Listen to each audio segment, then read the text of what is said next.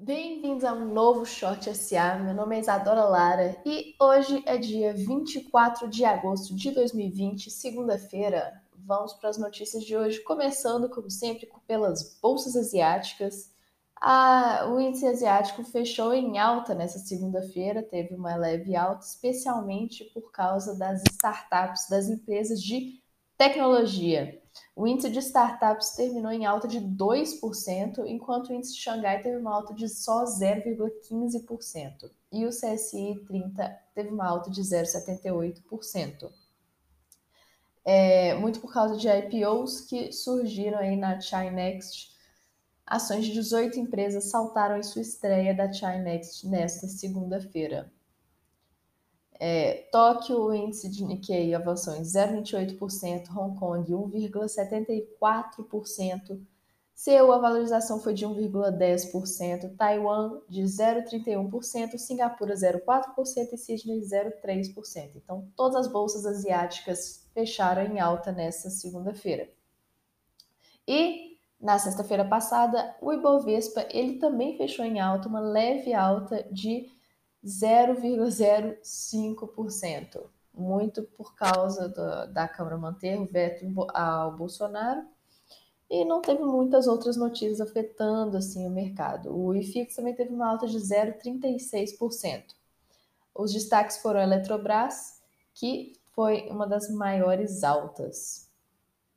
É, e a, uma das maiores baixas foi a B3. Agendas econômicas para hoje tem o resultado de Ipera. Hoje tem resultado de Ipera e só. Amanhã não tem nenhum resultado, mas hoje tem de Ipera, para quem aí está investindo. E o dólar fechou na sexta-feira acima de 5,60, muito porque o próprio dólar estava tendo uma valorização perante as outras moedas, já que os Estados Unidos está se recuperando mais rápido do que a Europa. Então, o dólar index operou em alta na sexta-feira. É, e por causa das nossas políticas aqui dentro, o real se desvalorizou perante o dólar. O dólar teve uma alta de acumulou uma alta de 3,31% na semana e fechou nos 5,6066 reais, o que mostra uma trajetória de alta especialmente porque aqui a nossa política está muito está muito conturbada, que a, estão dizendo que a base do governo não está sólida o suficiente, inclusive para passar aprovações. É, por mais que estão dizendo que esse impulso do dólar pode ter vida curta e que o dólar pode voltar a cair, mas vamos ver aí o que, que vai acontecer. Outros indicadores, um indicador importante, a confiança do consumidor subiu em agosto, subiu um pouco, subiu 1,4 pontos para 80,2 pontos, mesmo nível desde março desse ano. Então, está tendo uma recuperação boa, mas ela está se desacelerando, mas já está quase no nível de fevereiro. Uma das maiores altas foi, oh, na verdade, o índice de expectativa avançou 2 pontos e foi para 87,1 Melhor resultado desde fevereiro, que fevereiro foi de 93,2 pontos. Então tá chegando aí. E o índice de situação atual subiu um pouco, subiu 0,5 pontos. Tá muito baixo ainda, mas teve uma alta. Que é bom pro. O que mostra, o que mostra que o pessoal está mais otimista agora. E um indicador internacional é a dívida das economias das economias desenvolvidas. As economias desenvolvidas estão com uma dívida pública que chegou a 128% do PIB deles. A nossa dívida pública deve chegar aí próximo dos 100% do nosso PIB nesse ano, próximo dos 90%, 100%, e a dos países desenvolvidos está em 128% do produto interno bruto. Um foco aí para o Japão, que, que cuja dívida está imensa. Então, são 11 trilhões em, em, títulos em circulação japoneses. É, na Segunda Guerra Mundial, a dívida dos países desenvolvidos estava em 124% do PIB, estava menor do que está hoje. E o crescimento esperado para aquela época era maior do que o crescimento esperado para hoje.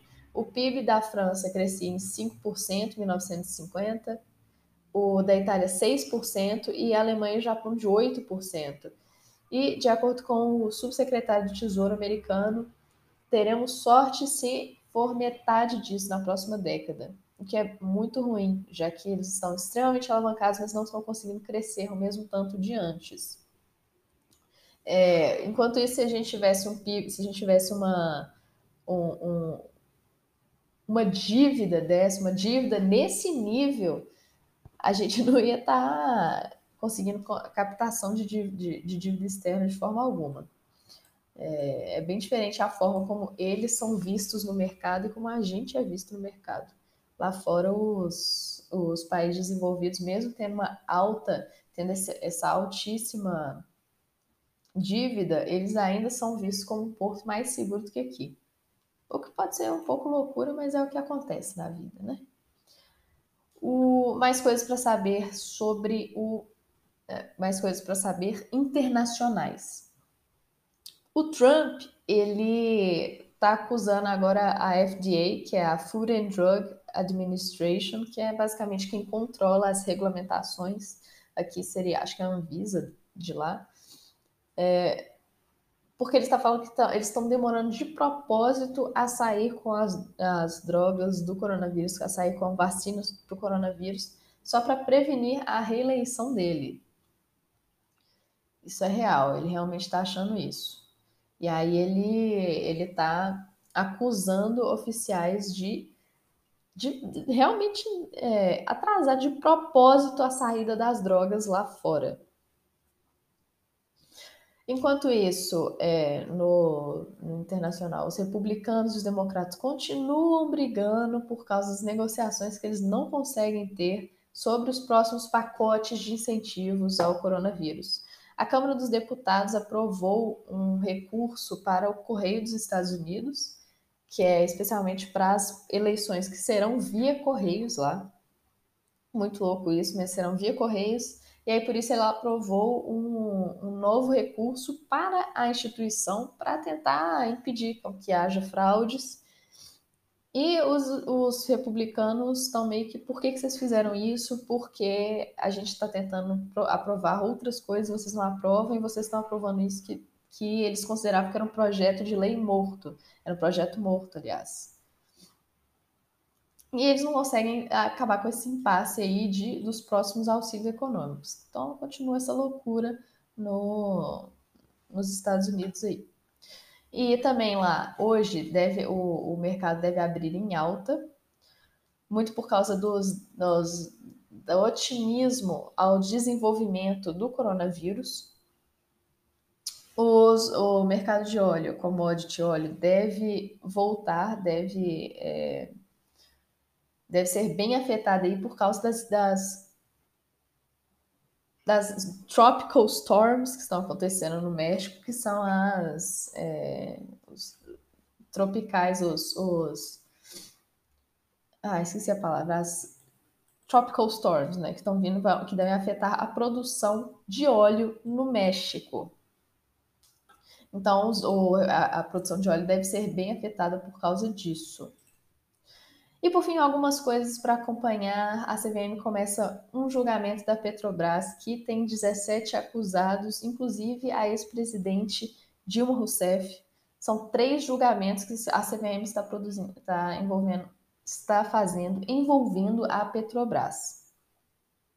Além disso, Ômega Geração, uma empresa de energia, vai fazer oferta pública de ações no Brasil e nos Estados Unidos é, convênios médicos são cortados, o reajuste de convênios médicos são cortados por 120 dias, de acordo com a Agência Natural, Nacional de Saúde Suplementar, ela impediu a, o reajuste de modalidade de convênios médicos.